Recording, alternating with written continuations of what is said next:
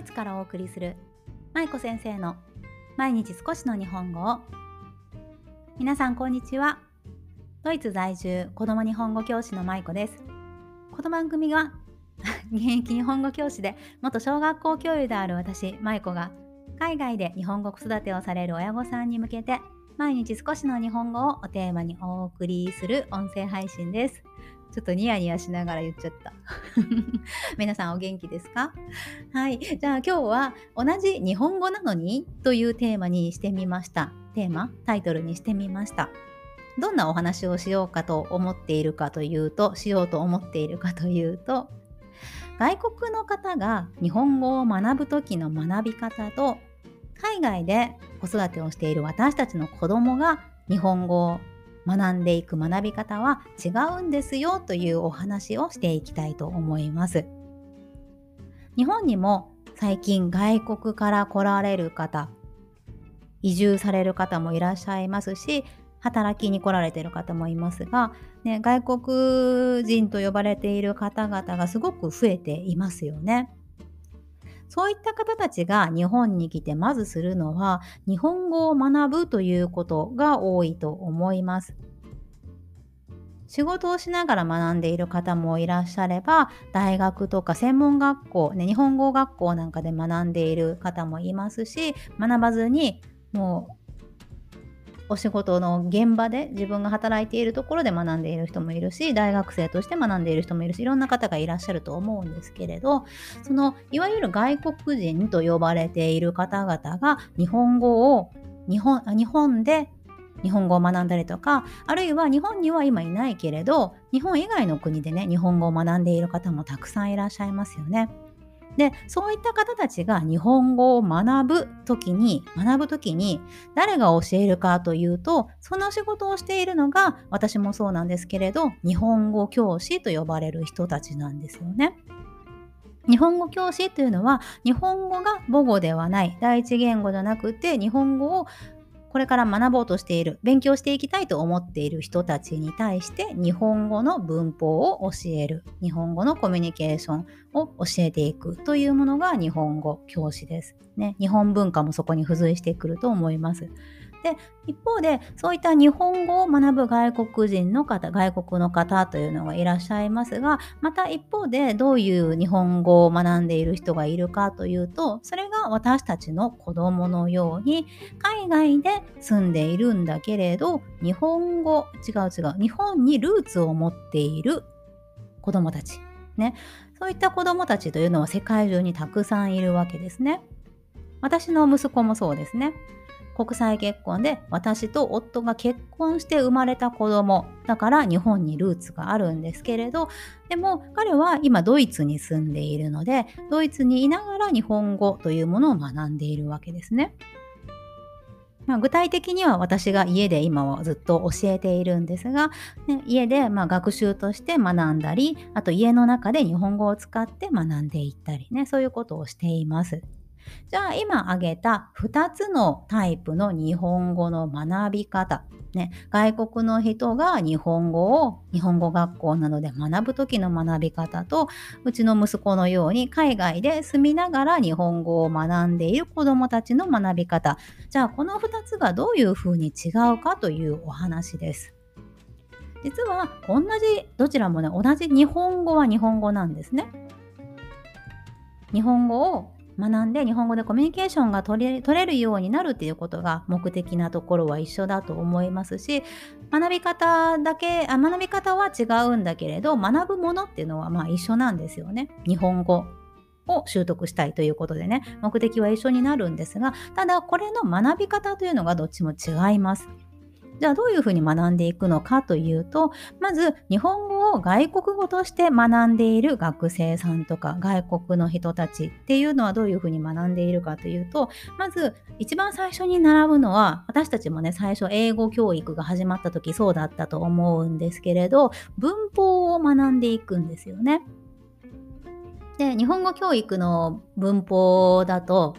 あのどういうふうにスタートするかっていうとまずまあ名詞から入るんですよね。名詞で物の名前を覚えていく。そして次に形容詞と呼ばれるもの。ね、高いとか大きいとか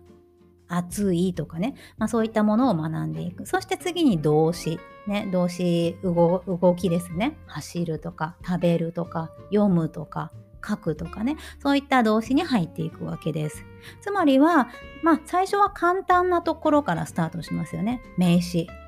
ね、物の名前を覚えて次形容詞が入って動詞になってそしてまあ文章をだんだん作れるようになっていってあとは動詞をこうどういうふうにえ、ー、と何て言うんだっけコンジュゲーション、えー、と変換、えー、形を変えて動詞を使うかっていうことをねやっていくんですけれどまあ、活用、そう 言葉が出てこなかった、その動詞の活用を学んでいくんですけれど、ね、そういうふうにスタートしていくわけです。で、一方で私たちの子供はどういうふうに日本語を学んでいくかっていうと、皆さんはお子さんに対して日本語の文法をお家で教えることってされていますか？例えば、まずじゃあこれが日本語の名詞ですよっていうことで、はい、じゃあこれはコップです。はい、じゃあこれはお箸です。これはフォーク、スプーンとかいうふうにまず名詞を教えて、その後、じゃあこれは大きいスプーン、小さいスプーン。ででその後に、じゃあスプーンで食べますとか、スプーンを使いますとか、ね、そういうふうにお家で日本語を教えている方っていらっしゃいますか？おそらく皆さんのお子さん、まあ、我が家と同じように日本にルーツを持ったお子さんをお持ちの家庭ではそういうふうな日本語の教え方というのはしていないと思います。じゃあそういった子どもたちがどういうふうに日本語を学んでいるかというとこれが私たち親との会話になるんですよね。具体的には例えば皆さんお子さんが幼稚園とか学校から帰ってきた時に多分「今日は何したの?」とか「今日どうだった?」っていうふうに声かけをされていると思うんですよね。そういうふうに会話を通して日本語を子どもたちは学んでいます。じゃあその会話を親は何かコントロールはしているでしょうか？例えば「あこの名詞はまだ習っていないから使うのやめとこう」とかあこの言い方はちょっと難しすぎるからもっと簡単な文法の言い方にしようとかそういうことって皆さんいちいちコントロールされていますか？多分これもされていないと思うんですね。つまり何が言いたいかというと外国の方が外国語として日本語を学んでいる場合っていうのはまあ、文法書などのこうテキスト教科書ベース教科書を使って簡単なものから順番に文法を積み上げてそしてだんだん高いレベルを目指していくというやり方になるんですが私たちの子供のように海外で日本のルーツを持ちながら海外で日本語を学んでいる子供たちっていうのは文法書などを使って簡単なものから難しいものを学んでいくのではなくって家庭の会話の中からもうすでに日本語学習がスタートしているということ。そして日本語学習のレベルも簡単なものから難しいものというふうに進んでいくのではなくていろんなレベルのものが親子の会話の中で出てくるそれを子どもたちが学んでいるということなんですね。ちょっと難しいですか？大丈夫？ついてこれてますか？はい。まあそういう話を今日はねしたいなと思っていました。なので私たちも多分あの私もそうですけど息子に話しかける時に例えばあこの文法はちょっと難しすぎるしまだ理解できないからやめとこうっていう風にはやっぱりならないんですよね。例えばさっきちょっとお話ししましたが外国語として日本語を学んでいる方っていうのは例えば動詞を学ぶにしても一番最初はあの丁寧な言葉から学ぶんですよね。食べるっていう言葉だったら食べるの前に食べますっていう言葉を学びます。でその後それを活用して食べるという形に変換するんだよっていう風に学んでいくんですけれどでも私たちが家で子供に話しかける時ってあ食べますは習ってるけど食べるはまだその活用の仕方わからないから食べるっていう言葉使うのやめとこうっていう風にはならないですよね。多分お父さんお母さんは子供に対して「あこれ今日バナナあるけど食べる?」とかいう風にね 普通に多分食べるっていう形もねいきなり使ったりとかねそういう風にちょっとまだあの日本語文法でいくと難しめなんだけれどまだあの習っていないんだけれどとかいうことは一切考えずに私たちでもどんどんどんどん子供に話しかけるじゃないですか。なのでね外国語として日本語を学んでいるやり方学ぶ方法と私たちの子供が学ぶやり方っていうのは全然違うんですよということをね今日はお伝えしました。ね、なので、まあ、よく言われるのが継承語ね、私たち親が子供に受け継いでいく言葉つまり日本語ですね。私たちにとっては日本語が継承子供たちに教えている日本語は継承語になっている方が多いかなと思うんですがこの継承語っていうのは家庭の中からスタートする。そして文法を順番に簡単なものから難しいものを教えていくのではなくていろんなものがミックスされながら子どもたちはまず耳から学んでいく。ということなんですね。はい、なので、まあ、私たちの私たちは日本語を子供に、まあ、教えるというか伝えていますけれどでも海外で日本語を学んでいる外国語として日本語を学んでいる方とか日本で日本語を学んでいる外国の方っていう